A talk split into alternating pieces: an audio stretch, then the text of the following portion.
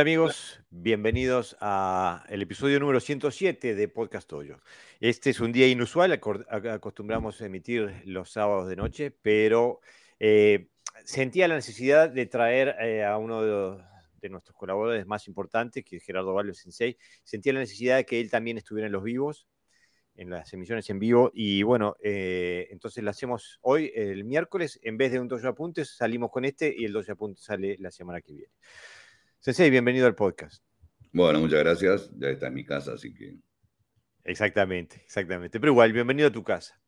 Eh, hoy quería. Eh, te pedí justamente que, tocaras un tema que, mm, que, para mí es muy actual eh, en, la vida del podcast y muy importante para el karate. Este, hablamos de lo del desarrollo histórico del karate y, hasta dónde hemos llegado, ¿no? Y bueno, y la ortodoxia versus la heterodoxia, ¿no? Entonces, bueno, quería que te tires el agua y que nos, que nos pongas más o menos, nos pintes el mapa, ¿no? Yo pienso que la palabra heterodoxia y, ortodoxia en el karate está invertida, está invertida. Mm. Pero bueno, eso también depende de que Hace 30, 40 años atrás, cuando no existía la mediatez que existe hoy, este, em, los, patrones de trabajo dentro del karate eran más o menos parecidos y estaban dictados desde Japón.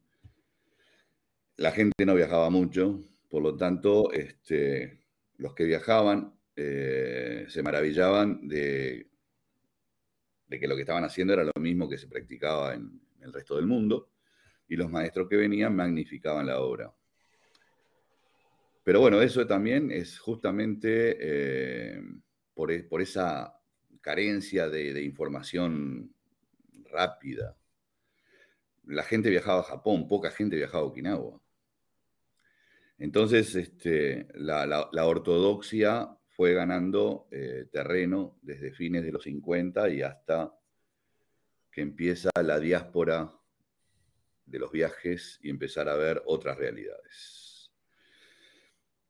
Eh, acá parece que hablar de heterodoxia es hablar de herejía. Este, lamentablemente es muy, difícil, es muy difícil separar cuando se habla de estos dos términos lo concerniente a la iglesia y el dogmatismo. Mm. Este, no, no quiero hablar de la iglesia, no me interesa para nada. Simplemente que quiero hacer la comparativa porque aparentemente todo lo que se va de los cánones establecidos es una heterodoxia, es decir, está mal. O por lo menos este, no, no, no, no sigue eh, lo, convencional. Y en el karate sucede exactamente lo mismo. En el karate sucede exactamente lo mismo. Si vos estás, este, que no estás fuera de la, del karate, estás fuera de los cánones establecidos desde Japón en un periodo determinado, cuando la carencia de información era mucha, pero no ahora. Si esto lo viéramos por 1860, año más, año menos, sería al revés. La ortodoxia sería los cánones que marcaba Okinawa, que eran diversos, variados y dependían de cada maestro. Y la heterodoxia sería lo que se hacía en Japón, estructurado eh, en exceso donde se le quitan un montón de, informaciones básicas, elementales y fundamentales, y donde se le, se le quita fundamentalmente, y eso es a mi criterio, pero creo que es un poco el enfoque que tiene este podcast a lo largo de su desarrollo, se le quita la efectividad con la cual fue la efectividad o, o por lo menos la intencionalidad de efectividad con el que fue creado. Pero volvemos, perdóname, volvemos a otra vez ahora, ¿no? O sea, dejamos atrás 1860, al cual volveremos, y digo 1860 por poner una fecha del siglo XIX, ¿no? Mm. Eh, pero no porque tenga algo que ver específicamente, ni porque sea un año que marque nada.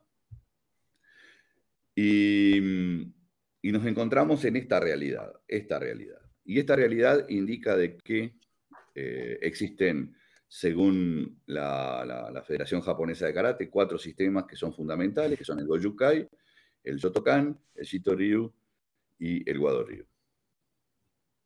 Y aquel que se aparta de esos, este, eh, elementos consustanciados ya como patrones de, práctica, entonces entraría en la heterodoxia. Por lo que aparentemente todos los creadores, o sea, todos los sistemas originarios serían heterodoxia. Si yo me guío estrictamente por esto, ya que no están contemplados ni, el, ni, el, ni las distintas versiones de Shorin Ryu o Shorinji Ryu, eh, o tal vez incluso me diría que el Uechi Ryu, el Goyuriawa, el Ishinri, etcétera, etcétera, el Kempo, etcétera, etcétera, etcétera. O sea que toda la panoplia, la panoplia de sistemas que dieron origen a lo que después se, transformó en el karate japonés serían heterodoxia, y la ortodoxia estaría marcada desde la FASCO o desde el karate japonés. Ahora sí, Jorge. No, quería justamente acostar a dos cosas que, decías, este, que está claro que eh, eh, este podcast busca eh, desarrollar información en una dirección y ser un faro de información hacia un, un karate que no pierda su funcionalidad.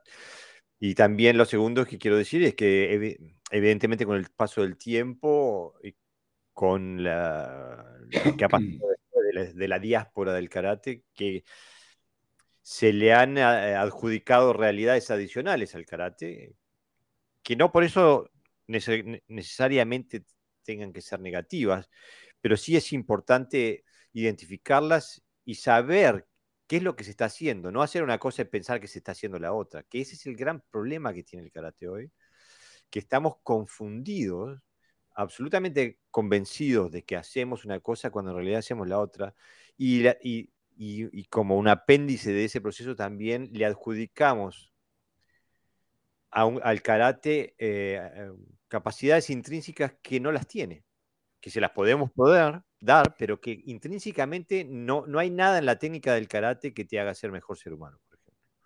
No. Eh. lo que pasa es que acá también eh, volvemos otra vez, este, se han mezclado los tantos, o sea, eh, se han ido elaborando discursos, acomodándolos a distintas situaciones.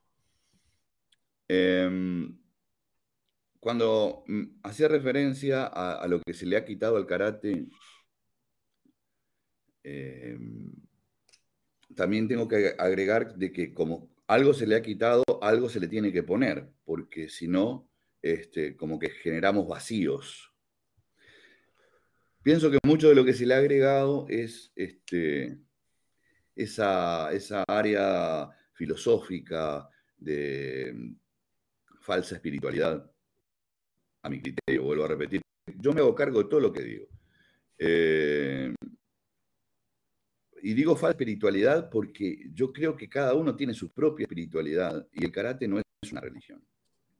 Y no debe ser tomado como una religión. Que lo quiera hacer, que lo haga, digo, está dentro de sus, de sus, de sus este, potestades, pero no porque realmente el karate tenga las condicionantes. Yo no creo en el karate, practico karate, entreno karate y creo en lo que voy haciendo yo pero no creo en la palabra karate. La palabra karate no me dice nada. Lo que está dentro es lo que me dice a mí. Y lo que está dentro, muchas veces no hay nada dentro, muchas veces hay muy poquito. Y otras veces lo que hay son fotografías. Exactamente. Y, aparte, con el, paso del tiempo, hemos llegado a aceptar como norma cosas que son eh, a aquel karate al que tú al que tú apuntas, ¿no? Al que ahora inversamente llamamos heterodoxo. Este, por ejemplo, eh, eh, hablamos de una, normalidad que es el karate institucional, por ejemplo. Cuando el karate siempre fue personal. Absolutamente. Absolutamente. Incluso, incluso cuando acá se ha hecho referencia incluso al, al Kenkyukai, eh, no, no, se habla de una institución como tal, se habla de darle nombre a un club. Era, era muy común en Japón denominar club, ¿no? Es decir, no sé si tiene el mismo concepto que tienen los clubes en Occidente, la verdad que nunca me preocupé de averiguarlo, Eh, pero era, era muy normal, los clubes de karate, los clubes de judo, los clubes de esto, los clubes del otro, los clubes de más allá.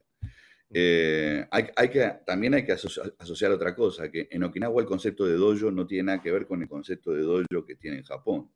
Por lo tanto, en Okinawa los dojos como tales no existían. Existían los parques, existían los jardines, existían los fondos de tu casa, y luego existía, porque cuando llovía la gente quería seguir practicando, un ala de la casa del maestro, generalmente, donde había el espacio suficiente para que unos pocos, muy pocos, pudieran practicar. Pero bueno, eh, la falta de sustancia muchas veces obliga a generar eh, malos entendidos. Mm. Sobre todo en cuando, cuando, cuando se le toca algo, la sensibilidad a la persona y se siente atacada. Y acá no pretendo, yo acá vamos a entender que el, no es la finalidad ni del podcast, ni creo que de la inmensa mayoría de los que participamos voluntariamente y gratuitamente y nos exponemos a dar una información a veces y a veces una opción. Pero para nada queremos que nadie se sienta atacado. Pero hay realidades que hay que asumirlas como tales. Y no quiere decir que esté mal asumir una realidad diferente a la de otro. Cuando se habla de cisma, y cuando yo hablo precisamente de cisma, es, es algo que nunca tendría que haber existido. ¿Por qué? Porque para mí el karate tendría que haber sido el de Okinawa y otra cosa tendría que haber sido el de Japón. Entonces no habría problema, no habría cisma. Pero acá pretendemos cubrir con el mismo manto dos cosas que originalmente son diferentes. ¿Y por qué digo originalmente diferente? Porque el karate que llega a Japón comienza a ser original, pero no original de su origen. Comienza a ser original desde el momento que empieza a ser enseñado en las universidades, como una, una asignatura más. Entonces, la diferencia está que mientras que en Okinawa el maestro elegía a sus alumnos y sus alumnos tenían que ir en reiteradas oportunidades a ver si lo aceptaban y muchas veces no eran aceptados, en Japón cualquier universitario tenía derecho a participar de una clase de karate. Es más, era puntuado por participar. Entonces, em, empezamos a a, ver cómo las aguas se van separando y ese cisma que nunca tenía que haber existido se va, empieza a conformar. Pero ojo, que no tiene trascendencia porque no hay, eh, no hay elementos mediáticos que, lo, que lo, lo promulguen. Entonces, no pasa nada. ¿Cuándo empieza a pasar? Cuando los pocos que practicábamos karate okinawense empezamos a querer tener inserción en las, eh, en las distintas organizaciones que dirigen a los países y decimos, ahora sí, ¿qué es eso? ¿Cómo que es eso? Ah, no, no, pero no existe eso. Eso es un, un vende humo, un mentiroso. Karate de Okinawa, ¿qué es eso el karate de Okinawa? Eso se murió. Entonces ahí empieza a generarse este, este cisma, esta ruptura. Cuando empezamos a imponer, decir, no, no, no, esto no es así. Capaz que yo no tengo la verdad, pero vos tampoco la tenés. Y cuando se empieza a analizar y a evolucionar en la historia y a, hacer una descomposición de los elementos que conforman el karate moderno, de lo que era el karate en sus orígenes, ahí empezamos a ver las diferencias.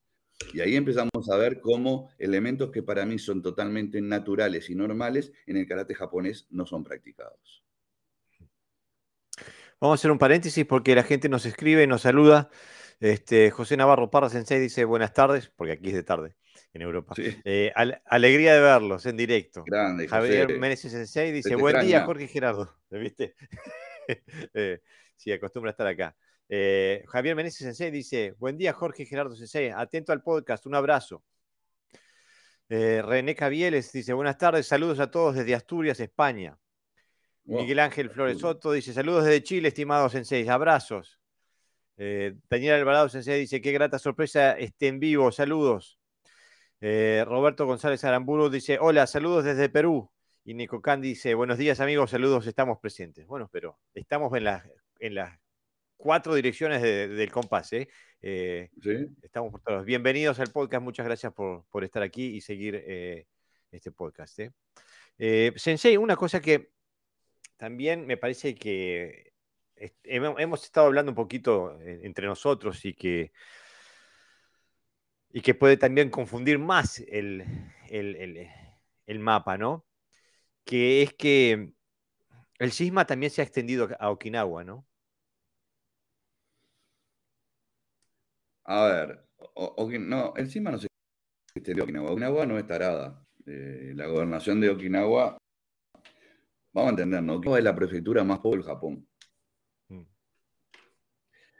Eh, sacándole la caña de azúcar, eh, pocas cosas más tiene Okinawa para hacer este, una economía floreciente. Pero, pero, el karate y el kobudo ha sido elemento fundamental para naturalizar el turismo en Okinawa.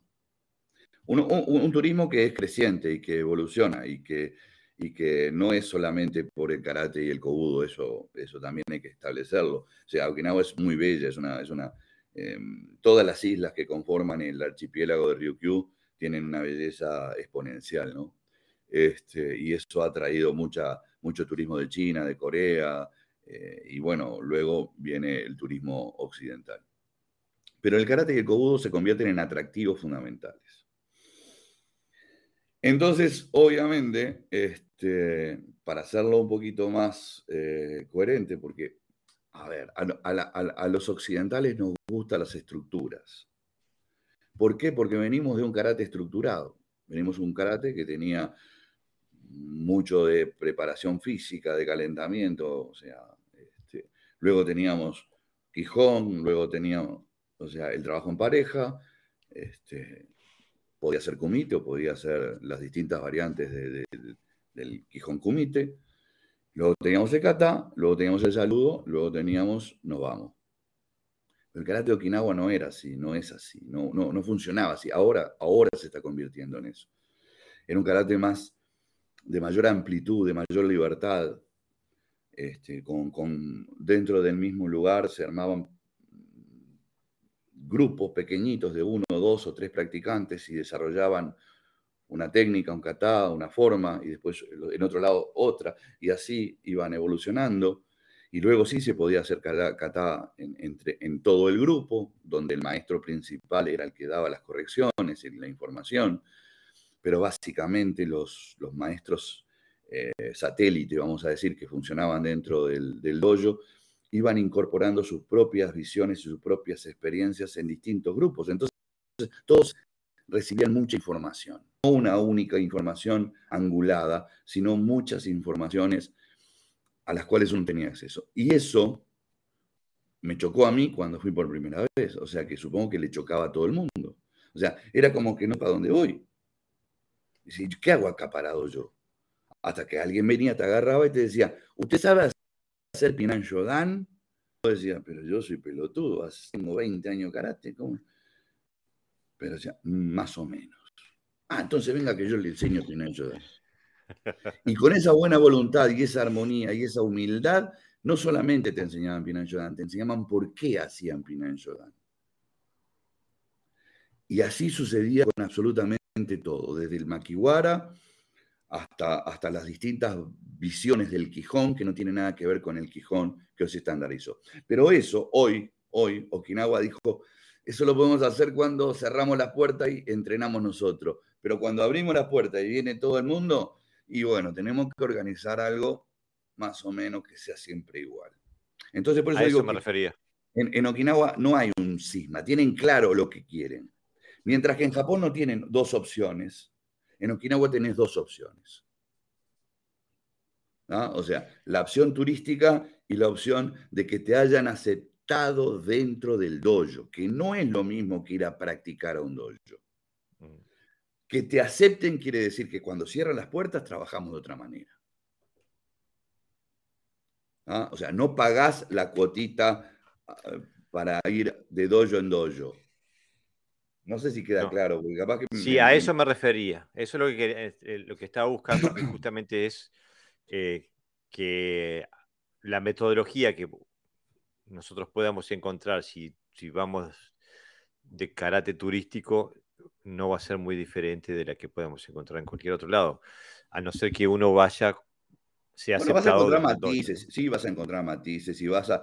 A ver, no es que sea tampoco, a ver, que vayas a un dojo de Wechiriu porque haya mucha gente de otros países te enseñen cosas diferentes, simplemente que no profundizan en cosas. ¿ah? Eh, y las tienen un poquito más elaboradas para que sean más digeribles a la gente.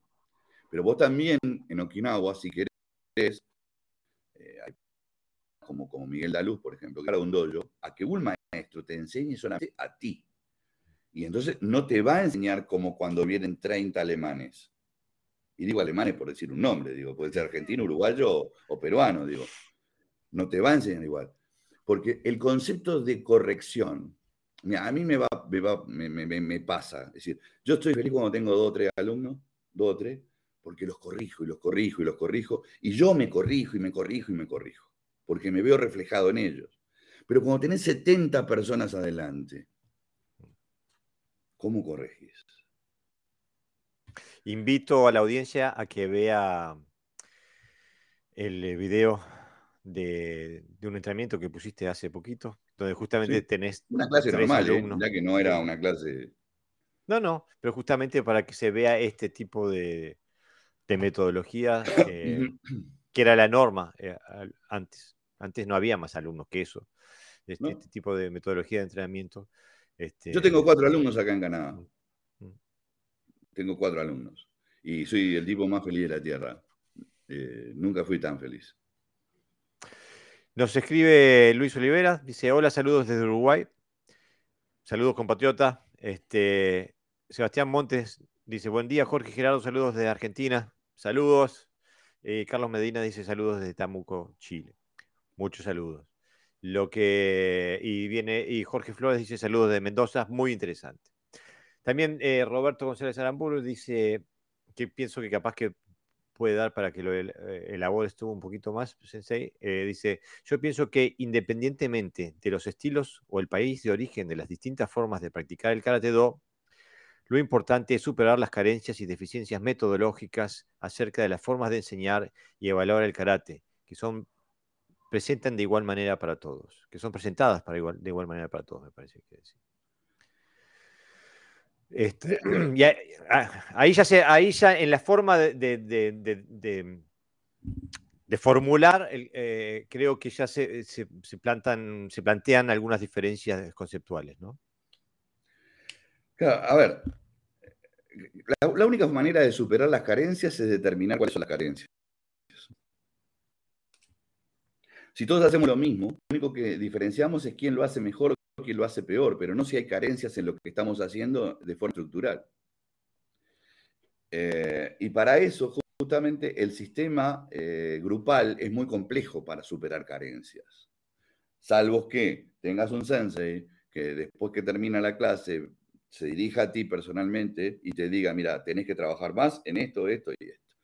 Y a fulano le diga lo mismo. Entonces ahí se suplen las carencias personales. Bueno, no sé si en muchos lugares se hace eso, capaz que se hacen, yo que sé, yo estoy tan despegado de toda esa época que, no recuerdo si conmigo lo hacían. Em, porque justamente en, la diversificación de la enseñanza es donde se disimulan las carencias. ¿ah? O sea que para, dictaminar que existe una carencia en tal o cual eh, persona, hay que fijarse directamente en la persona. Justamente, porque si no es imposible eh, ah, ver carencias del individuo, se, trabajarán con carencias eh, grupales como, como, mucho, ¿no? Pero hay una... yo quiero hacer una aclaración porque tú, Sensei, desde que empezó el podcast, en ningún momento has hablado del karate do. No, no, para mí no. Y el sensei que manda este comentario habla justamente del karate do. Y creo que ahí hay una diferencia ah, conceptual eh, de base, ¿no? Sí, Eh, sí, sí, de- sí. De fundamento. ¿Por qué no hablas de Karate Do? Yo creo que ya lo puse acá, ¿no? Es decir, para mí existen este, tres claras divisiones, que podrían ser hasta cuatro, pero vamos a hablar de tres. Para mí existe el karate, el karate do y el, el sport karate. Y dentro de eso existe una, una, una, una gama, una, unos, vamos a decir, unas subdivisiones. Pero hablemos de las tres grandes corrientes. Eh, lamentablemente, hoy el 50% o más del 50% tiene mucho de su entrenamiento basado en el sport karate. Supongamos que es el 50%. Donde se incluye a gente que nunca va a competir, donde se incluye a gente que nunca le va a ganar a nadie, pero tiene que entrenar como entrena el grupo. Y el grupo está orientado hacia el sport karate. Eso que me lo discuta quien quiera discutírmelo, porque lo he, tenido la suerte de viajar bastante y de recorrer bastante y de ver bastante. Entonces, yo me equivoco como el que más y no soy dueño de la verdad como nadie lo es. Pero, pero de cualquier manera, lo que se ve, a ver, no, no se puede contraponer a nada, es lo que hay. Después existe el karate do, que es un karate un poquito más romántico, ¿no? Es el, es el karate. eh, es el karate que pretendió y entró con fuerza en su primer momento a Japón, donde el do era parte, o sea, para que sea reconocido como, como arte marcial japonés, el do tenía que incluirse, o sea, era, una, era un requisito de la Botokukai. O sea, si no tenía do, y no era nada. Entonces, se genera esa expresión de do. Porque que se hayan cambiado los kanji allá por 1900 y se pasara de mano de tan o mano china a mano vacía, no tenía do todavía. Y los que me digan que en 1936 se le puso el nombre karate do están totalmente equivocados. Hay una reunión de 1937 y otra de 1939-40 donde ahí empieza a hablarse de karate do. Pero en el 36 no. Sí de cambiar los kanji, porque introducirlo de Japón, hablar de China en un momento donde eh, la guerra chino-japonesa estaba, estaba presente, no, no, era, no era en un nacionalismo creciente, floreciente, en un nacionalismo eh, absoluto, mil- mil- militarista, es decir, eh, no se podía hablar de otra cosa que no fuera Japón. Pero que se le agregara el do es bastante posterior. En Okinawa algunos maestros adoptaron el karate do, pero no muchos. Incluso hoy por hoy la gente habla de karate, no habla de karate do. Eh, yo no sé si por costumbre o porque realmente racionalizó que karate do no es eh, okinawense. Y después, o sea, por eso te digo que el, karate, karate hay que mirarlo según lo que uno pretenda. Si yo no tengo mayores pretensiones, voy a ir para donde venga, digo. si yo quiero este, tener un mejor acondicionamiento físico, el Sport Karate me lo va a brindar, porque el entrenamiento es un entrenamiento atlético. Y si yo quiero algo que no sea ni lo uno ni lo otro, que me mantenga en el medio, que mantenga mi romanticismo y mi, y mi filosofía de vida eh, en, mi- en alta estima, entonces haré karate do. Ahora, investigar karate es otra cosa. El tema es que las aguas están muy enturbiadas, ¿no? Porque se han introducido tantos elementos eh, en, eh, en- dentro del karate que, no, que son foráneos. Al karate, que para el, el neófito puede ser muy difícil desenredar esa, esa madeja, ¿no? Lo que pasa es que se, se ha embarrado la cancha Mm, porque siempre hay gente que quiere tener, este, porque hay un tema económico, porque es un negocio también, y porque hay gente que quiere tener hegemonía y dominio. Entonces agrega cosas que no tienen nada que ver con el karate. Es más, agrega cosas que ya están dentro del karate. Entonces, este, pero le ponen un aire eh, diferente y entonces eh, parece que están haciendo otra cosa cuando realmente están haciendo lo mismo, pero mal. Y, y eso es realmente que hay que tener mucho cuidado. Cada uno puede hacer lo que quiera. Miren, vuelvo a repetir, acá lo único que yo estoy haciendo y que creo que la pretensión del podcast siempre es dejar las cosas claras. Después cada uno que haga lo que quiera, que está bien, y aplaudimos a rabiar lo que hagan. ¿eh? Si quieren hacer lo que quieran, pero no, no confundan a sus alumnos. Mm. O sea, si ustedes quieren vivir confundidos o no, es un problema del instructor. Pero el instructor tiene la obligación de ser honesto. Y lo que no saben no lo pueden intentar. Creo que la, dificultad más grande es ser honesto consigo mismo, ¿no? Eh, porque hemos tenido, eh, hemos eh, vivido grandes dificultades al intentar apuntar a la característica básica del karate, que es su funcionalidad, su funcionalidad pero perdóname, una cosita con relación a esto, porque después se me va a pasar, viste que los años no vienen solos.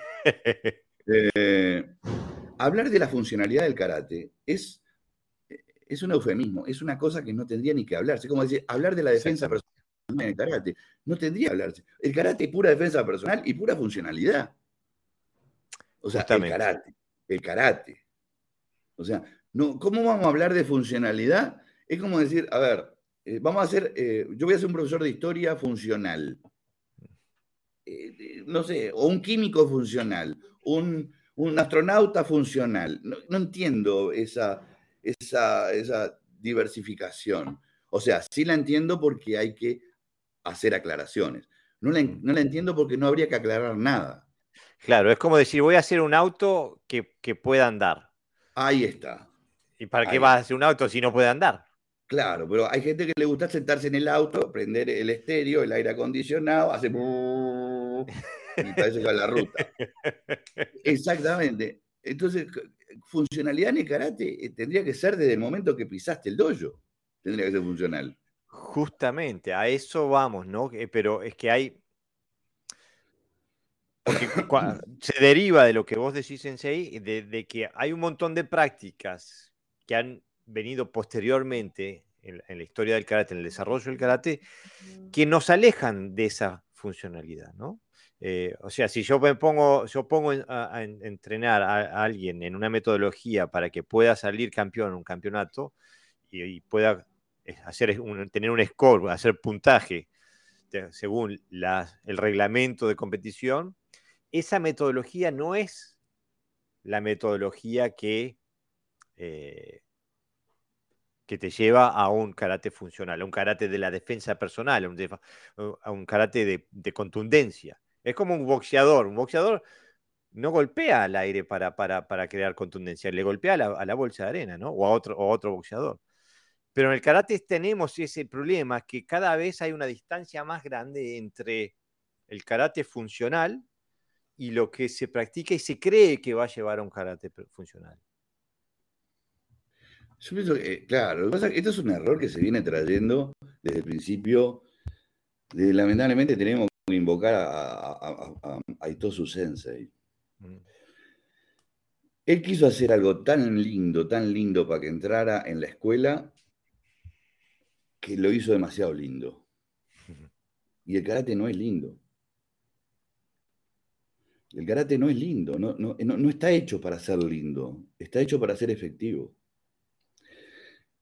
Eh, entonces, Itosu, como ya lo hemos hablado millones de veces, como está en todos los libros, le sacó aquellas cosas que pudieran ser perjudiciales, ya que eh, en su primer momento el, karate ingresa a la escuela primaria. Estamos hablando de niños. Entonces había que meter una pedagogía y, obviamente que había cosas que había que sacarlas. Y, entonces se crean katas que fueran eh, visualmente que mostraran una, actividad eh, defensiva, pero que no, no, no, no, es solo llevar a ser ofensivo. que los niños no se mataran entre ellos. Que no se, ahí está, exactamente. Y después, pero lo, lo que pasa es que después no se hizo una diferenciación con el karate que pasaba a los niveles secundarios y terciarios. Se siguió con el mismo karate de chupete. Y yo digo de chupete porque es un karate baby. Eso no quiere decir que venga una persona que practicó toda su vida, te pegue una piña y te saque todos los dientes. No tiene que ver. Son dos cosas, son dos peres aparte. Es decir, eh, la, la, gente confunde en ser efectivo con que lo que vos practiques sea efectivo. O sea, si yo creo, si yo estoy haciendo algo que de 10 alumnos que tengo, 7 pueden salir de una situación conflictiva medianamente airosos, quiere decir que lo que enseño es efectivo. Si yo tengo 10 alumnos y uno se come una barra pesada de fútbol solo y los otros están mirando el partido en la casa, quiere decir que ese es efectivo. Lo que yo enseño es para mirar por televisión. Exactamente. No sé si se entiende. Yo trato, yo trato de ejemplificar para que nadie se sienta ofendido. Eh, la idea... enseñamos, enseñamos mal porque aprendimos mal. Pero el segundo error que cometemos es que si tomamos conciencia de lo que estamos haciendo, tenemos que empezar a rebuscar en las raíces de lo que estamos haciendo, a ver si encontramos esa eficacia de la cual hoy no disponemos. Mira, eh, Sensei, estoy completamente de acuerdo y es importante repetirlo otra vez. No estamos faltando el respeto a nadie, no queremos atacar a nadie. Eh, lo que sí eh, estamos, tenemos derecho a una, posición o una opinión y marcamos a dónde nos parece que apunta el compás. Puede estar de acuerdo o no, no le estamos faltando el respeto a los viejos maestros ni a los de la generación pasada ni nada. Es que creemos que hay un fallo metodológico y de estilo y de, dirección y que se sigue perpetuando ese fallo y por eso decimos lo que decimos. La audiencia nos escribe. Claro, exactamente. La audiencia nos escribe, dice eh, Julio Ariel Lucero, dice, buenos días, un saludo gigante desde Jujuy, Argentina. El tema se plantea muchísimo hoy. Dice, el, el mejor ejemplo que escuché de mi vida sobre el karate funcional. Javier Meneses Sensei escribe, por eso es una redundancia hablar del carácter funcional, exactamente. Es una redundancia que lamentablemente es necesaria, es porque no se puede hablar de carácter tradicional. Eh, porque no, dice, nada. Eh, ya no quiere decir nada. Este, Daniel Soria viene con un punto que sería eh, quizás importante expandir un poquito. Dice, siempre recuerdo las palabras de mi maestro Benito Giga. El do es esencia en karate. Do significa camino, no primero, y marca una gran diferencia en cuanto al criterio de práctica y vida. Eh, Daniel, un abrazo grande. Em, sí, ahí va. Eh, los maestros Jintatsu y por supuesto sus hijos Benito y Oscar, eh, en principio eran alumnos de la escuela Matsudayashi de Nagamine Yoshin Sensei. Y Nagamine Yoshin Sensei era un hombre del Zen. O sea, no era solamente un hombre de karate, sino que era un hombre, un, un gran exponente de karate, pero era un hombre que también dividía su vida en una manera, no sé si religiosa, pero por lo menos muy influenciada por el Zen. Y por lo tanto, el Do tiene un sentido diferente al como a, aquel que se le dio en Japón. Y es cierto lo que dice Daniel. Este, mm, por, esa, por esa ascendencia que viene del de Matsubayashi, el Do, eh, en, en, el nombre Karate Do, tiene una, una influencia diferente, una concepción diferente. Una, pero er, es porque también, a ver, ¿cómo separas al maestro de su historia? ¿Cómo separas al maestro de su vida? Tu maestro. que acá también. Y si tu maestro es judío, va a leer el, Talmud. Y si tu maestro es árabe, va a leer el Corán. Y, o, aunque no sea religioso, pero va a tener una influencia que viene de por ahí. Entonces, yo pienso que hay que también este, tener un poquito de cuidado entre el, continente y el contenido. Mm. Cuando se habla de, lo que te contiene, eh, estás hablando de algo de la cáscara. El tema es lo que está dentro. Y lo que está dentro no tiene nada que ver con filosofía. El individuo, el individuo en su andar, el individuo, y al hablar de individuo lo del practicante, es el que le pone la profundidad filosófica o no. Pero eso no tiene nada que ver con lo estrictamente relacionado con el, con el buguey, con el, con el arte marcial. Es mi opinión. Y aquí, encontramos eh, otro de los problemas eh, que, que, dificulta la comunicación eh, en gran manera, y la discusión y el debate y el intercambio de ideas, porque usamos usamos el nombre karate. Y es evidente ya en, este, en esta línea de, ideas que nos manda la audiencia, los distintos sensei que, que comentan, que entienden cosas distintas cuando dicen, escriben o piensan en la palabra karate, se visualizan cosas distintas. Sí, sí.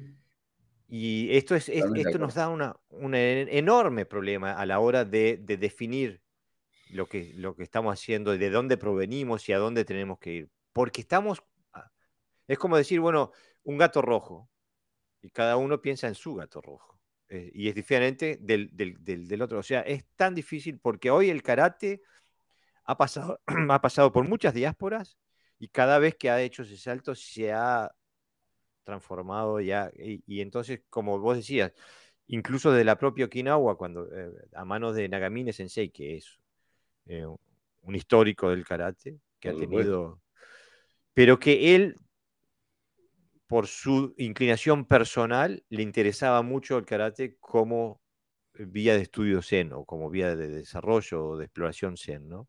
Sí, esto aparte no es una cosa que diga yo, eso es algo que es voz populi, lo sabe todo el mundo, ¿no? Claro, pero se dice... Y los videos, y, él tenía una profunda ascendencia zen. Claro. Es más, dentro del Mitsubayashi eh, se hace meditación zen. Claro. Pero no se dice karate zen. Se dice karate o karate do. Bueno, a ver, eso sería una gran expresión. Karate mm. zen, por ejemplo, sería una opción más. Sería una opción más. Yo veo mejor karate zen que karate do, por ejemplo. Porque el do ese, el do ese como está agarrado de judo y de aikido y de kendo y de kyudo y de, mm menos el sumo, todo lo demás tiene dos. Mm. ¿Ah? Entonces, como está agarrado de eso, yo digo que no, no, no, no, no, no, no, no contextualiza realmente el sentido con el cual se, se crea el ti, o se, se fundamenta el karate. Claro. Y hay otra, hay otra cosa más que a mí personalmente me costó mucho aceptar, pero para mí, la, no, quizás no todos, pero la gran mayoría de los que dicen hacer, y me incluyo a mí mismo, de los que decían hacer, hacer karate do, en realidad estábamos haciendo karate sport. Porque hay una muy, a ver, hay una, línea muy finita. Es decir, de la misma manera que existe una zanja entre el karate y el karate do, existe una línea finita que separa al karate do del sport karate. Eh, Básicamente porque, ¿dónde es que está? En Japón. Básicamente porque está ahí. Entonces, eh, si, pensamos que Funakoshi fue el padre del karate moderno, se oponía absolutamente al kumite y se oponía, se oponía al kumite, pero aparte se oponía a, cualquier cosa que fuera deportiva. Se muere en el 57 y en el 57 hacen el primer campeonato de Japón es, la peor bofetada que se le puede hacer a quien vos venerás y pones en el cuadrito en, el centro de tu dojo y lees todas las los 20 principios y, la mar en coche. E, es la hipocresía máxima, es la felonía máxima que se puede hacer. Y el que, el que me discuta eso, está, no, ha leído nada, no sabe nada. El que me discuta de que se venera la figura de un maestro al cual se lo pasó por las orejas, hmm. Está, está, fuera de contexto. Y que me perdone que me. A ver, yo siempre digo, el que venga y me diga, no, mira, estás equivocado por esto, esto y esto, capaz que le digo, ¿sabes una cosa? Tenés razón. Hmm. Pero me lo tiene que demostrar. Y por lo menos hay que aceptar que son dos animales diferentes, ¿no? Neko Kan, eh, a, Mario Sensei nos escribe, dice, desde que no se compite más en mi dojo y empezamos a buscar el karate, mis alumnos me dicen, esto es otra cosa. Felizmente todos a gustos con el cambio. A ver, volvemos al principio. Yo competí bastantes años. O sea que yo no puedo estar en contra de la competencia. Es decir, puedo decir que lo que se entrena para competir es el menos 0,1% de lo que es el karate. Nada más que eso puedo decir. Que esté bien, que esté mal, yo no lo voy a decir porque yo fui parte. Ahora, si yo quiero decir, pongo el cartel en la puerta de mi dojo y digo karate do, o karate, o como quiera ponerle karate, vamos a decir, que tenga la, nominación, y lo que enseño adentro es saltar como mono herido, con guantenes azules y rojos, y decir que eso es karate, estoy mintiendo del vamos. Del vamos. Y después la otra cosa. El que diga karate, defensa personal, pa, pa, pa, también es su eslogan, y lo tenga que separar que está bien porque hay que promocionar, pero que diga autodisciplina, este, respeto, todo eso está incluido en la formación de cualquier ser humano. Mm. Eh, eh, también es otra redundancia, como decir karate funcional. Si una persona entra a mi hoyo, entra a mi hoyo, entra a mi hoyo, o en el parque donde doy clase los martes, y escupe el suelo y Filmalo, filmalo, por favor, si llega a pasar. ¿Qué tengo que hacer? Entonces, una persona ordenadamente me pide permiso, me dice, puedo participar, muchas gracias. O sea que, a ver, la temática del buen relacionamiento no es inherente al karate, es inherente a la vida. O sea, cuando tenemos que hacer esas diferenciaciones para aclarar, para aclarar qué es lo que estoy enseñando, es porque algo no está funcionando bien. Eh, justamente, y, se dan los casos. para, mí es una, es una declaración de, una, de bajar los brazos, de rendirse y de total incomprensión del karate cuando hay que salir del karate para estudiar defensa personal. Cuando un karateca va a hacer eh, eh, otra cosa, eh, Koshin, Renjutsu, lo que sea, para aprender a defenderse, quiere decir que del karate no sabe nada. Pero claro. Pero, pero. Lo que pasa es que, bueno, hay que vender y la gente tiene que vivir, y yo lo entiendo, son diferentes. Estamos hablando del karate profundo, estamos tratando de identificar por qué existe una grieta o por qué visualizamos los, los, una grieta. Porque el nuevo no ve ninguna grieta, ni siquiera entiende dónde está parado. Entonces, eh, pero para los viejos, para, para mí, eh, personalmente que me considero un viejo, eh, la grieta es enorme. Entre lo que yo aprendí y lo que yo enseño y lo que veo, es enorme la grieta, es enorme, porque yo no concibo enseñar desde el primer día, como en el último, algo que no sea funcional. Y, la derrota nuestra es tener que decirlo. Mira, no sé qué problema está ah, pasando con los comentarios, porque me llegan comentarios, pero hay uno que escribe Javier Meneses Sensei desde Chile que no aparece en, acá, pero lo veo en Facebook, así que lo quiero leer porque tiene una pregunta que puede ser interesante.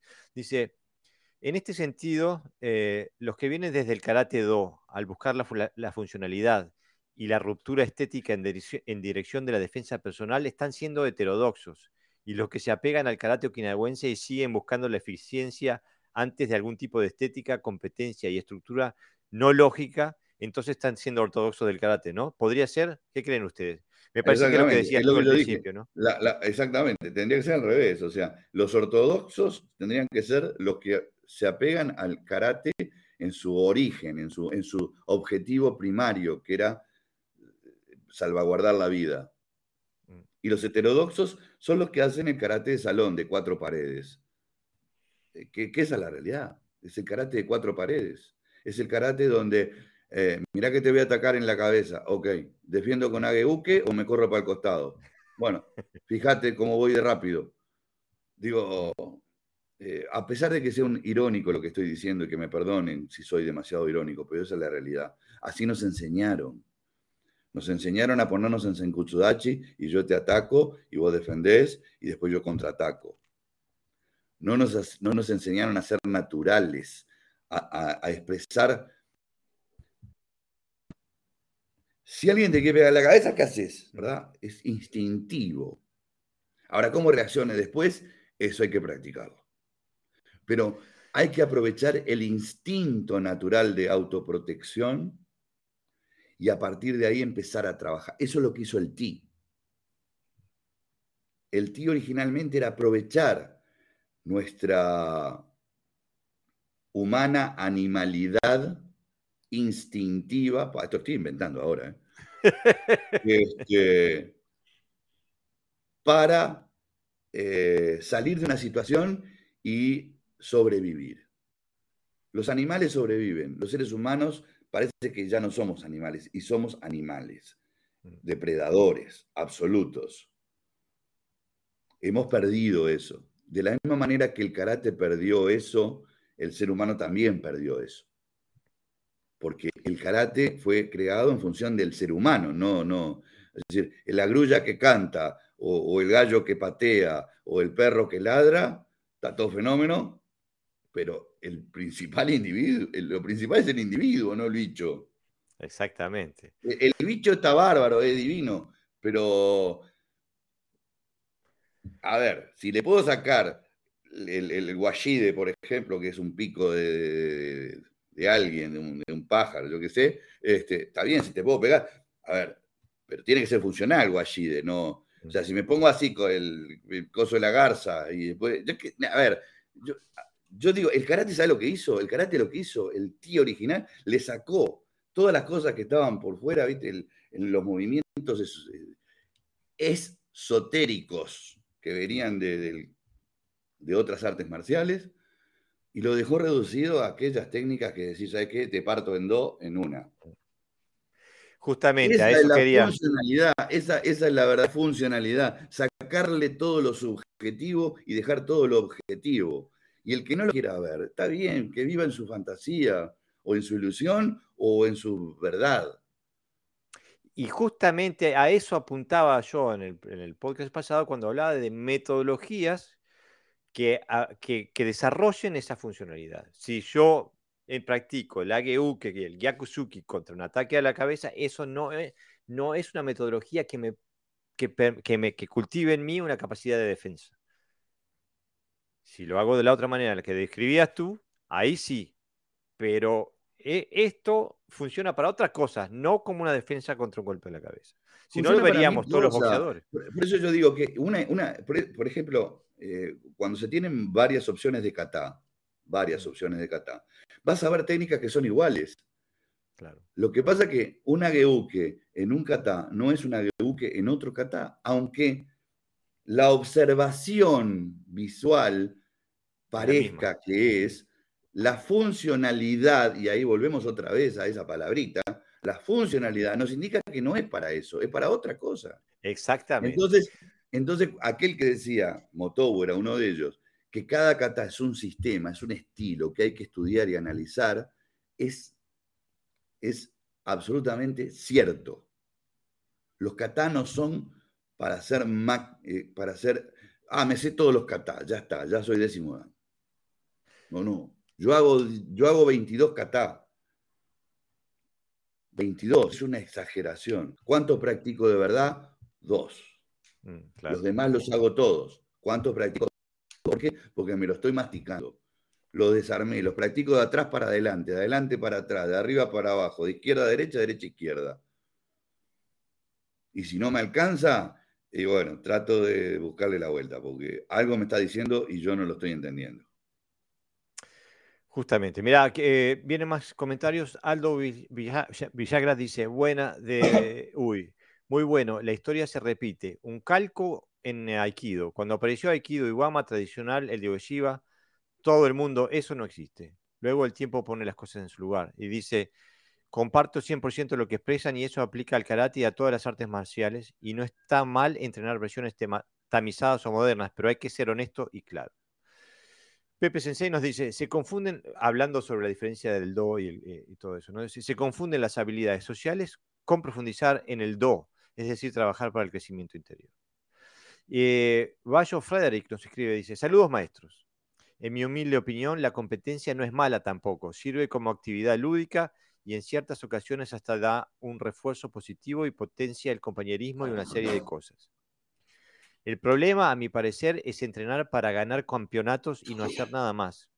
He conocido karatecas de competencias que solo entrenan una kata y hacen ese entrenamiento 24 eh, horas al día, 7, días por semana, me imagino, por años y nada más, porque su visión es ganar y ganar, cuando la menos en la que me ha tocado entrenar, lo que más me ha hecho mejorar es perder y darme cuenta de mis falencias. Saludos.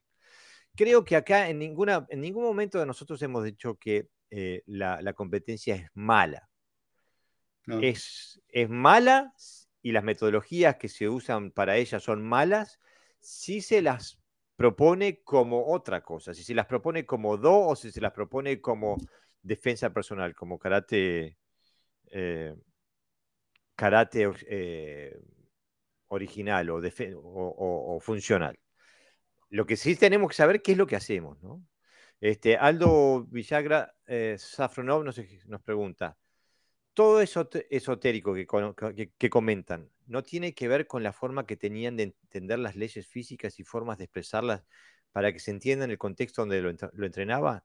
No sé nada de Okinawa ni karate, pero aplica mucho a lo japonés en determinada época. Sí, pero los japoneses y los okinawenses no son iguales.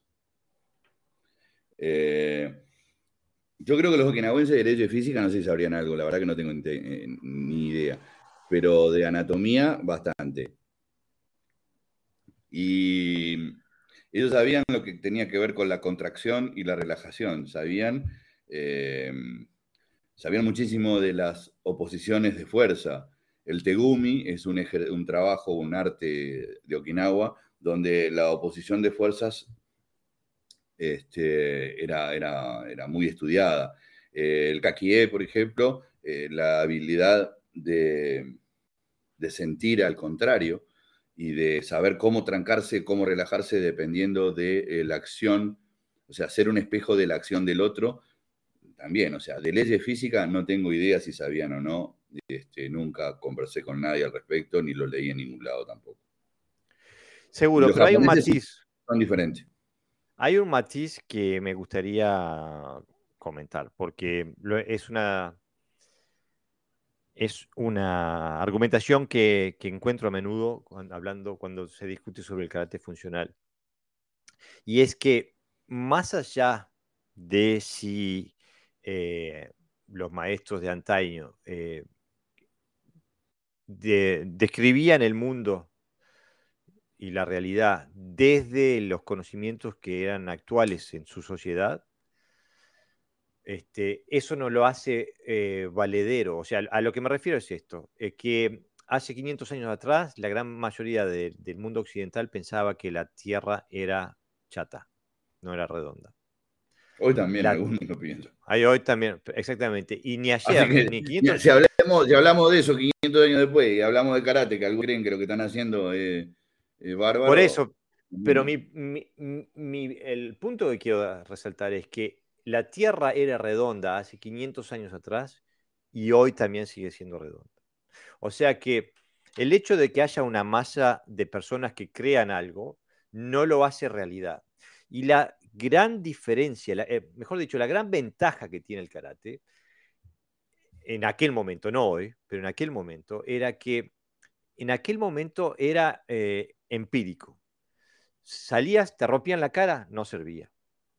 Eh, pero salías y te podías defender, entonces servía. Entonces era fácil desechar, más allá de lo que, lo que el esoterismo pudiera decir, era fácilmente contrastable con la realidad. Entonces por eso yo no le tengo, no, tengo no tengo desconfianza de la funcionalidad antigua, porque era constantemente probada en la práctica. Ahora, ¿cómo lo, cómo lo describían? Eso es otra cosa, ¿no? Eh, Claro. Lo describían desde, eh, su, desde, su, desde su horizonte histórico, cultural, ¿no? Por, eso te digo, mira, yo te voy a poner un, ejemplo que tiene parte que ver con lo que decís y parte que ver con lo que venimos conversando en términos genéricos. Si pensamos que uno de los sistemas más antiguos de Okinawa es el que proviene de, Yuri, el Yurite o Suidi, o Tomari, y que de ahí nace el Yorin o el Kobayashi. Y pensamos que uno de los principales escultores o que le dio la nominación definitiva frente a la Botokukai fue Chibana Chosin Sensei. Él nunca aprendió en el colegio karate, a pesar de ser alumno de Itosu. Nunca aprendió. Eh, como alumno de Matsumura, pero también aprendió de Tawada, Tawada como alumno de Matsumura. Es más, yo no sé de quién aprendió más, pero bueno, pongamos que fue de Itosu. Pero Itosu lo toma en su casa, le enseña en su casa, no le enseña en la escuela. Ahora bien, en sus distintos dojos, que tenía unos cuantos chivanas por toda Okinawa, este, la pregunta sería, ¿qué enseñaba? ¿Enseñaba lo de Itosu en la escuela o lo que él aprendió en sus prácticas personales, tanto con Tawada como con Hitos. Y yo digo que enseñó las dos cosas. Y no lo digo yo, lo dice Tachuyuki Shimabukuru, que fue alumno de él, pero también fue alumno de Higa Yuchoku, lo dijo, lo dijo en su momento Higa Yuchoku. Él enseñó las dos versiones, pero no a todo el mundo. No a todo el mundo. Entonces hoy yo veo de repente al Yorin, del cual yo soy un cultor, por lo menos en mi sistema madre. Y aparte me encanta. Pero si lo veo como un practicante crítico, que lo soy, veo que hay un lado técnico. Eh, veo que hay mucha potencialidad, pero poca naturalidad muy poca naturalidad. Veo una cosa que trajo elementos de aquella escolaridad de, Itosu y a su vez una forma de Quijón muy parecida a, la que expone la JK.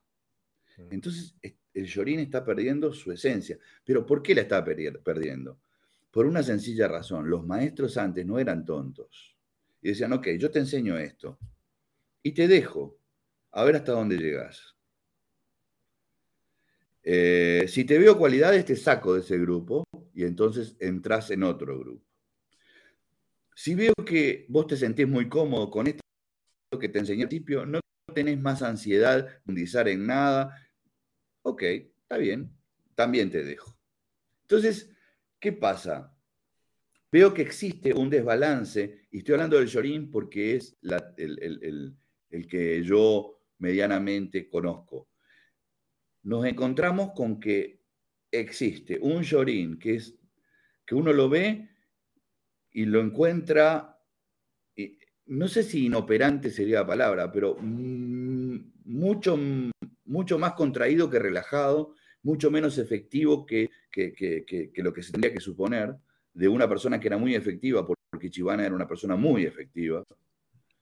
Y después veo otro Yorin que tiene soltura, que tiene, que tiene em, versatilidad, que no, no es atávico, que, no, que, tiene un quijón for export y un quijón para adentro.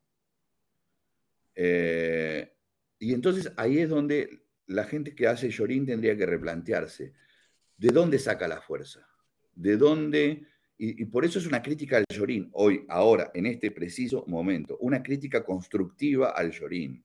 No puedo hablar del Goyu, no puedo hablar del Wechi, del no puedo hablar del Jin, no puedo hablar de... No los conozco, los conozco de vista, son compañeros. Del Yorin, lo que me encuentro es que también existe un cisma entre, entre el Yorin de, Yuri, de donde se formaban los guardaespaldas del rey, donde se formaban a, lo que se hace ahora, que no le veo dónde está la, efectividad. Ya como te digo, de 10, si 7 son efectivos, entonces el sistema es efectivo. Yo creo que la efectividad está en, en este caso, en el Yorin, es directamente proporcional al individuo y no al sistema. Y eso me preocupa mucho porque es mi sistema. Entonces, si en un estilo hay un cisma, ¿cuánto más hay en, el karate en general? Y un estilo original. Y en un estilo original. Por eso es que eh, este, yo me pongo el sallo y digo, mea culpa, porque también enseñé de esa manera hasta que vi cómo era que no tenía nada que ver con la que nos habían enseñado. Porque es lamentable, pero es así. Los maestros en, Occidente se guardaban mucho que sus alumnos viajaran y conocieran otra mm. cosa. Y cuando la conocías, y lo he dicho y lo, no tengo por qué negarlo, cuando llegabas y le contabas, pero Sensei, ¿sabe qué vi? No, no, no, allá es allá y acá es acá. Entonces, Justamente. Nos, mintieron a exprofeso. Eso, eso duele. Dice, claro, ¿por qué porque. Te fuiste de tal o cual maestro? Perdona porque todo tiene que ver. ¿Por qué te fuiste de tal o cual maestro? Bueno, me fui de tal maestro porque no congeniamos desde un punto de vista comercial. ¿Y por qué te fuiste del otro? Y porque me, me defraudó. Son dejar de ser lo que fueron en mi vida no, es imposible. Y les estaré agradecido eternamente. Pero hay un punto donde vos también te convertís en maestro y tenés que tener la suficiente capacidad de separar las aguas, separar lo afectivo y decir, bueno, mi búsqueda está intacta y yo tengo que seguir con ella. Y esto no, no me va a llevar a encontrar lo que busco. Entonces, Existen, perdóname, existen sismas en el karate, dentro de un estilo y dentro de una escuela. Mm. Por eso es tan difícil. Y en ese sentido, mira, Darío Perla eh, tiene un, comentario que me parece muy acertado y que habla de la coherencia del karate de sport, del karate deportivo, porque ellos, digo, eh, son los que, los que son coherentemente deportivos, porque tienen metodologías acorde a lo que quieren lograr. Perfecto. Y dice, exactamente. Dice, buenas tardes, podemos hacer el experimento de hacer lo contrario. Es decir, vamos a crear un karate que no sea funcional, sino que sea exclusivo para el deporte y el ocio. Seguramente no haya que modificar mucho lo que se hace de manera generalizada. Un saludo. Justamente, a eso, eh, eh, completamente de acuerdo. Este, porque está hecho para ese, para, con esa función en mente. Lo que pasa es que nosotros no creemos que estamos, que estamos entrenando para llegar a otra función. Y no es esa la realidad.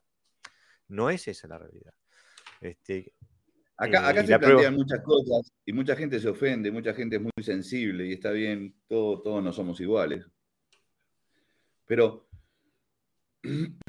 si no somos autocríticos, y estoy hablando de maestro, no estoy hablando del alumno que recién empieza, no estoy hablando del que tiene uno o dos años de práctica, o cinco, o diez.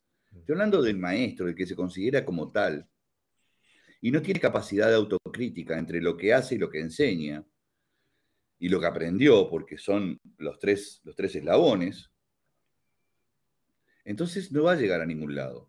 Ahora, la pregunta es, ¿le interesa llegar a algún lado? ¿Y si interesa llegar a qué? ¿A dónde? O sea, la práctica sin objetivos es una práctica muerta. O sea, el que para ser campeón tiene un objetivo y lo aplaudo. El que practica para ser monje budista tiene un objetivo y lo aplaudo. El que quiere ser mejor persona y practica karate para ser mejor persona, ni lo aplaudo, ni, no me interesa. Si tiene que hacer algo para ser mejor, no me interesa. Es como que el, que va a la iglesia y pone el diezmo y le, perdonan todos los pecados y se va de ahí y después sigue matando a la madre y al padre y al hermano. Entonces, digo, a ver, si vos tenés que ser buena persona, para ser buena persona tenés que utilizar un tótem, no sos buena persona. No sos buena persona. ¿Ah? Exactamente. hay que separar bien. Y entonces aquí, aquí sí apruebo el cisma como tal, cuando separamos las aguas. Mm. O sea, vos querés, a ver, vos qué querés ser Buda, pero está bárbaro. Decís que querés ser Buda y ya está. Ahora, vos querés ser un practicante serio, un buscador, alguien que, que persiga un objetivo claro. Entonces ahí ya empezamos a hablar de otra cosa. Exactamente, exactamente. Ni te mentís vos, ni le mentís a nadie. ¿Y cómo? ¿Qué hacer entonces ahora el futuro? Porque se nos va todo al carajo. No, ¿por qué? ¿Por qué se nos va? O sea, yo pienso que vuelvo a repetir, vuelvo a repetir lo que acabo de decir en una, en una pequeña parte. Si tenés objetivos, tu práctica es direccional por lo tanto vas a ir alcanzando esas pequeñas metas que son las lo importante del camino. No es la meta final a la cual nunca llegaremos, sino esos pequeños logros que van haciendo cumplir tu objetivo. Entonces, si vos tenés claro eso, cada uno sabrá lo que hace. Yo no pretendo cambiar a nadie, ni, ni este podcast tendría que pretender cambiar a nadie. No, dar no, opciones, no, tampoco. Dar opciones, dar opciones, eh, no lavar cabezas, ni, cerebros, sino dar opciones de algo que, que, viene, que proviene de gente con una experiencia diferente, con una experiencia y con, con ganas de aprender, porque yo tengo muchas ganas de aprender, gracias a Dios. Para lo cual me tengo que nutrir también de lo, de lo que tengo alrededor, pero ahí es donde nace un problema. Cuando yo me nutro de lo que tengo alrededor, pero no mirando hacia lo que hago, sino mirando hacia afuera nada más. Eh, a veces, a veces eh, yo lo he hecho también, he criticado a la gente que funda cosas. No porque esté mal o porque yo sea un juez como para dictaminar qué es lo que corresponde y lo que no, sino por decir, ¿por qué fundar algo sobre lo que probablemente ya tengas todo. ¿Por qué cambiarle el nombre a las cosas si las cosas ya tienen un nombre? O sea, no, no, estamos generando ahí una confusión realmente inoperante. Creo que no tienen eh, conciencia de eso. Y justamente digo yo, ¿por qué se nos va al carajo? Porque mi experiencia es que se corta el cable cuando la gente hace una cosa pensando que hace otra. Está bien, pero hay que ser valiente y si yo no estoy conforme con lo que estoy haciendo, tengo que cambiar. No tengo que emparchar, no tengo que emparchar, porque el, emparchar conlleva a que hay reminiscencias que te van tirando para atrás y el parche no funciona. Mm. Entonces, cuando, cuando uno está convencido de que está donde no debe estar, tiene que buscar dónde estar. Porque si esto no te hace feliz, no, no lo practiques más. No, y ese no es el problema para mí. El problema es cuando la gente está contenta de estar donde está, pensando que está en otro lado. Eh, por eso decía que me parece excelente lo que hace la gente deportiva, porque son consecuentes, pero lo que hace la gente, que sea, la gran mayoría de nosotros hacemos un carácter lúdico, deportivo, y hablamos de defensa personal. Y después salimos a hacer coaching no sé qué, este, porque no, no, sabemos defendernos con el carácter que tenemos. Ese es el gran problema que yo le veo al karate moderno, que se desprendió, se separó tanto de su, de su origen y se reinventó tanto que ya no sabe quién es. Es como alguien que tiene, eh, que tiene múltiples personalidades y cambia de, y no sabe nunca quién es anda perdidísimo. Ese es el problema que yo le veo al karate. Yo, yo, yo aconsejo que la gente vea dos grandes películas de karate. Dos, pero dos grandes películas de karate. Una es El Mago de Oz y la otra es La Sociedad de los Poetas Muertos. Pero que la mire las dos, no una hora y la otra dentro de 10 años, no. Que mire, las, se tome, se apoye la, colita en el coso y se ponga las dos y diga, ¿qué soy? ¿En dónde estoy parado? ¿En el, en el mundo de Oz o, en el de los poetas muertos? Exactamente, yo también recomiendo esas dos películas, son fantásticas y nos dicen mucho. Este, pero lo que pasa es que estamos muy perdidos, el mundo es muy variable. Este, por ejemplo, una de las, de las grandes críticas que recibió este podcast era porque va en contra de la mayoría, de la, en contra de la corriente mayoritaria dentro del karate. Y esto es, una, esto es algo personal, es una búsqueda individual. Eh, no se puede hacer algo porque el resto lo hace. Hay que estar convencido de lo que se hace y comprender lo que se está haciendo. Ver, si lo que el resto, el resto hace, o, algo de lo que el mundo hace, es acorde a lo que yo busco, está bien. Puedo tomar esa parte. Sí, pero lo, definís tú, que es acorde a lo que tú buscas. No lo haces porque lo hace la mayoría. Ahí está. Mm. No es un tema de inercia o de moda. Nos, nos ¿Ah? escribe Aldo el, mundo, el mundo de las artes marciales es un mundo de, donde, de susceptibilidades. Mm, de muchas susceptibilidades. A ver, no, somos, a ver, el ego, estamos luchando contra el ego. El ego lo matamos, lo destruimos, lo hacemos bolsa. Lo que ponemos por es el ego. Siempre. Los egos más grandes que he visto en mi vida dentro del karate. Pero claro, digo, ¿qué? Pero, a ver, el ego es una necesidad, o sea, negar el ego es negar al individuo. Eso por un lado. Eso lo estudia la sociología y la psicología. Pero una cosa es el ego bien entendido, aquel que te promueve y te lleva a hacer cosas, y la otra es el que te deja estancado diciendo de que sos el ombligo del universo. Exactamente. Nos ah, escribe nos escribe Aldo Villagra Safronov, que también apunta al mismo lado. Dice, totalmente compartido. No se entrena un arte marcial para ser mejor persona. El arte marcial eh, es eso, un arte marcial y se entrena con un objetivo específico, sin mentiras, de forma crítica siempre. Y el día que nos creemos en seis, cerrá y vamos. Justamente.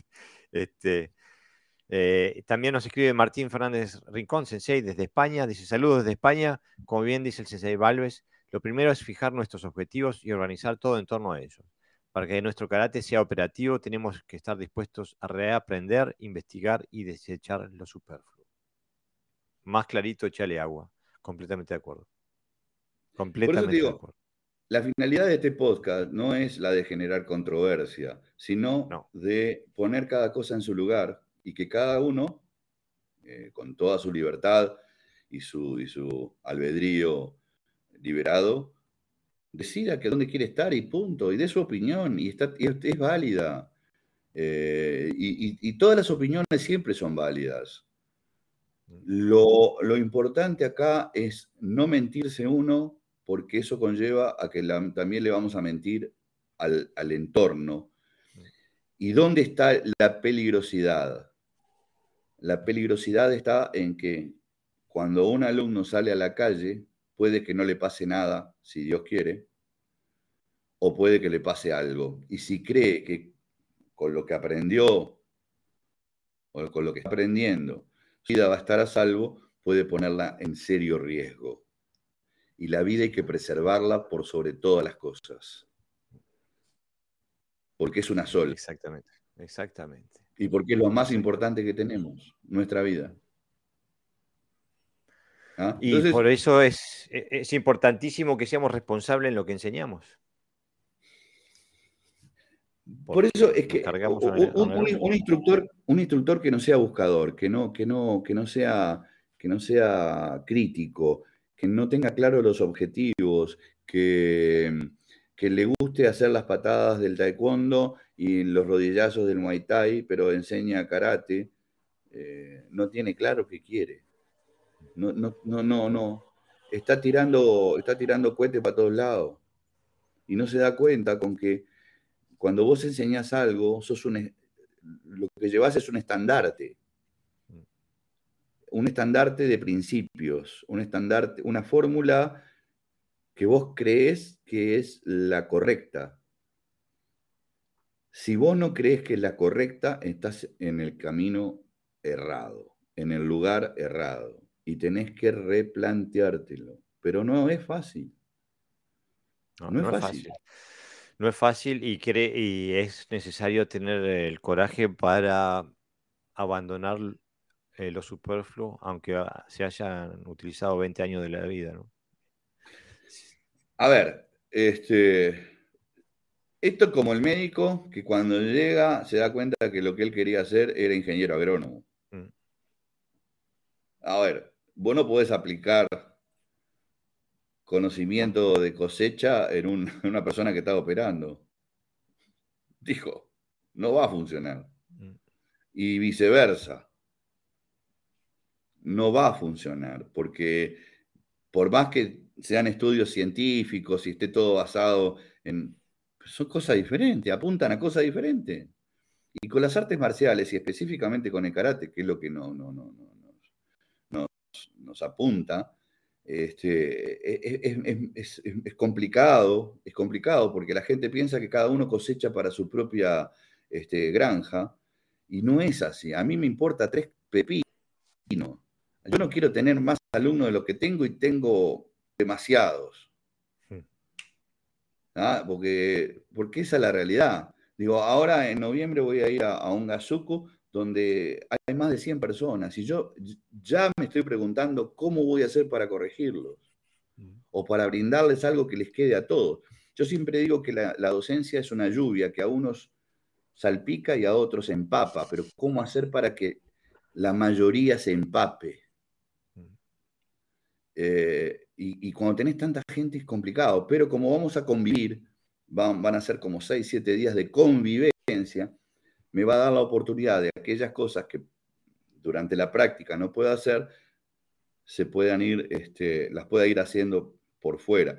Pero de cualquier manera, eh, lo tomo con una seriedad absoluta, con, un, con, un, con una responsabilidad que a veces te pesa en los hombros, eh, porque es una responsabilidad, mm. es una enorme responsabilidad. Pero sobre todo, la mayor de las responsabilidades es que cada uno encuentre su propia verdad y no sea espejo de la verdad del instructor. ¿Ah? Ese es el otro problema que, que genera el cisma. Hay organizaciones que pretenden que todos sean iguales, porque ahí está, porque es militarista. Y en militarista todos tienen que dar el paso a la misma vez. Eso es lo que hace la armonía para quienes piensan en eso. Mientras yo creo que el karate no es armónico, es inarmónico. Mm. No tiene que tener. La armonía la pongo yo. La sintonía la pongo yo. Pero para eso me nutro. ¿Cómo? Perdón. El karate es una herramienta. Al fin y al cabo. el karate son todas las herramientas.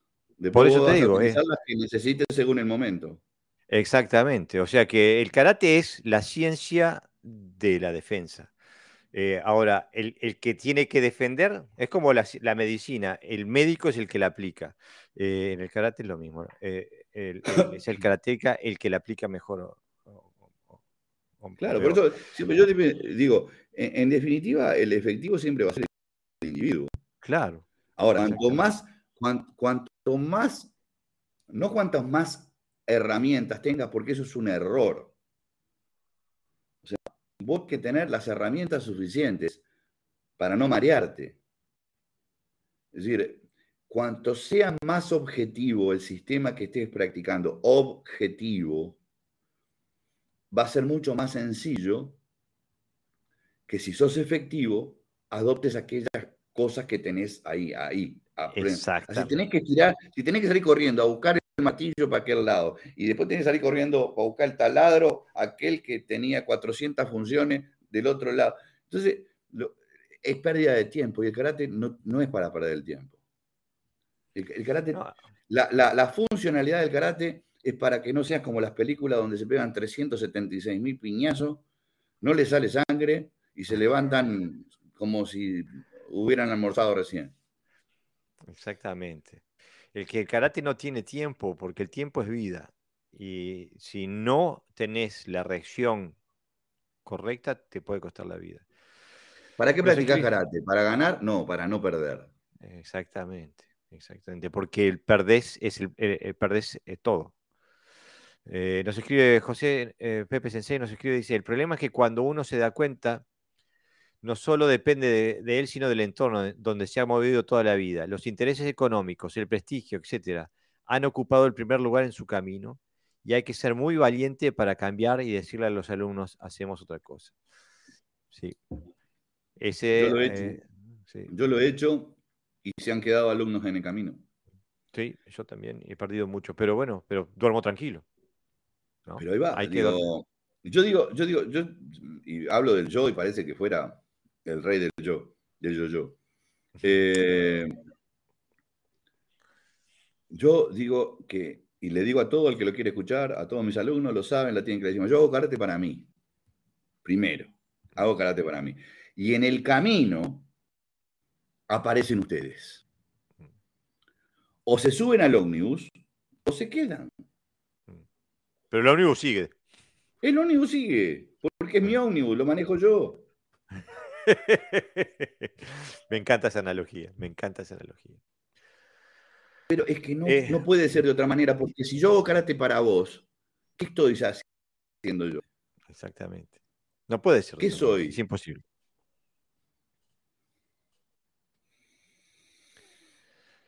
Eh, Pepe dice, sí, yo lo he hecho. Los alumnos quedaron, los demás se fueron. Exactamente. ¿Te acordás que hablábamos en de la diferencia, no? Practicantes y alumnos. Exactamente. Sí, son tres. Esto también, acá hay un cisma también, ¿eh? Ojo. Tenés practicantes, alumnos y seguidores. No son lo mismo. No son lo mismo. Practicantes y alumnos parece que fueran lo mismo y no son lo mismo. Alumnos y seguidores parece que sean lo mismo y no son lo mismo. Son lo mismo. Pero te voy a decir por qué. El, practicante va y entrena, punto. No se hace ni una, ni se pone a pensar, transpiró, ah, qué bien que estuve hoy, hice 400 abdominales, tiré 10 suki, hice dos kata y me peleé con fulano. Eh, y ya está. Eh, el alumno estudia y, se mira al espejo y se corrige y, escucha eh, las correcciones. El seguidor entendió. Nada más que eso, entendió. Justamente. Martín Fernández Rincón Sensei nos dice, en el deporte existe el tiempo, en las artes marciales solo el instante. Cita del maestro Zen Taisen de Shimaru. Sí, está bien. Muy bien, muy bien. Eso es eh, del libro eh, Zen y Artes Marciales de, Shimaru Taisen. Bueno, Sensei, ya vamos por la hora y media. Este, creo que fue un, un, eh, un sustituto que no que, un sustituto del Dojo Apuntes que sé que esperaban hoy este, y que, les prometo que el Dojo Apuntes vuelve el miércoles que viene, pero me parecía interesante tener tu palabra aquí en, em, apuntando en una dirección específica de lo que, de lo que tú te parece porque tu palabra pesa y vale mucho en este mundo marcial del karate y necesitaba que, dijeras bien dónde estabas en este, en esta, en este, tema. Eh, una, de las cosas que me, interesó de, del tema de hoy es aclarar, aclarar. Eh, una cosa son los estilos, otra cosa son las escuelas y otra cosa son las organizaciones. Son cosas diferentes.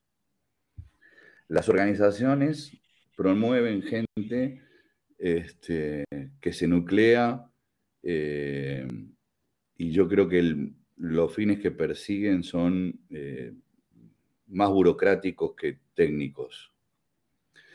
Los sistemas son grupos eh, que sistematizan la práctica.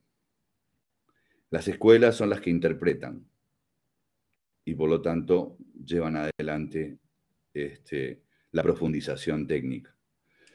Y hay que tener muy claro que esas tres cosas funcionan de diferente manera.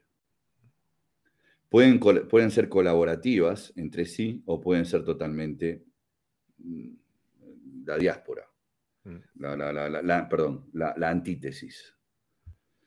Eh, hay mucha gente que eh, critica este, que quien está al frente y oró este, este podcast este, tenga una organización que se llama Seikishin, ¿está bien dicho pronunciado? Mm, Como que Seikishin es este, un estilo de karate.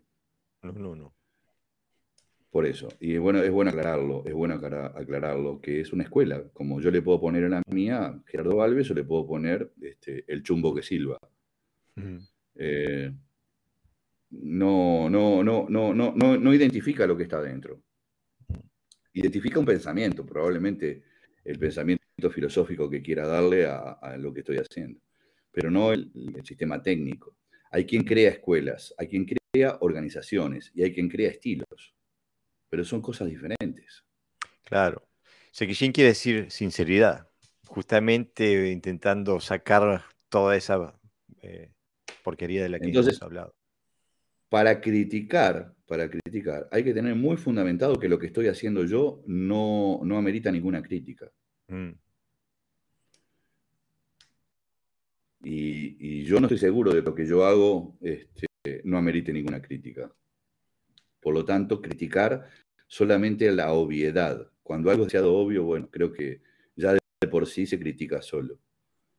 Mm. Pero cuando algo no tiene esa obviedad, lo que hago es mantenerme al margen, observar, me gusta, no me gusta, me sirve, no me sirve. O ni lo uno ni lo otro. Este, eh, hay mucha gente que escucha y no se da cuenta de que este, capaz que tiene algo para aportar interesante y que es esclarecedor, pero no lo hace o no lo hace eh, por los medios que debería, que sería la opinión pública. Hay veces que por respeto yo me dirijo a Jorge en privado, porque creo que son cosas que no tienen por qué ser públicas, pero eso es un tema... Entre nosotros dos. Eh, eh, exactamente.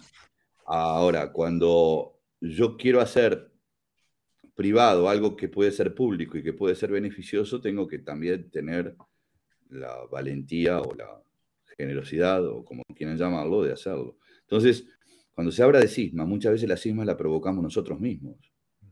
Cuando no decimos lo que pensamos, cuando escondemos lo que pensamos, cuando disfrazamos lo que pensamos o cuando mentimos. Entonces, cisma heterodoxa, ortodoxa, eso cada uno se pondrá en el lugar que quiera.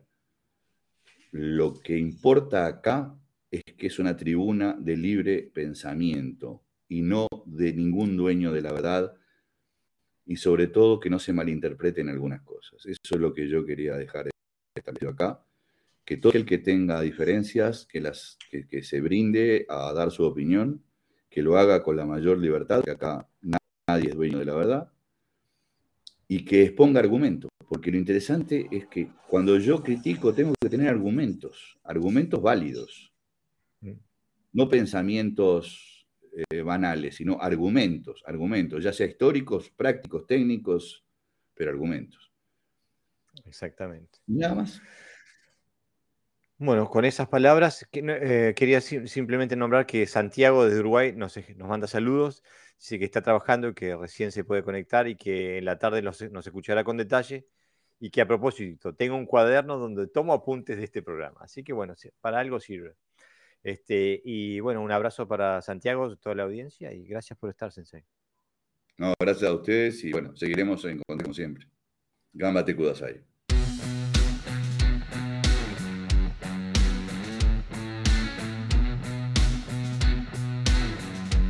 Bueno amigos, eso ha sido todo por hoy. Espero que hayan disfrutado de este episodio. Les cuento que emitimos en vivo todos los sábados a las 23 horas por la página de Facebook de Podcast Hoyo y el audio lo publicamos el domingo. Si tienes ganas de participar, es muy bienvenido a dejar tus comentarios en vivo en la página de Podcast Dojo y los leeremos eh, y los comentaremos en vivo todos los sábados a las 23 horas. Como siempre nos puedes escuchar en las plataformas de podcast, hacer como iTunes o Spotify o Google Podcast, etcétera, etcétera. Y también nos puedes escuchar en la página de mocuso.ar. Sin más, nos vemos la próxima semana.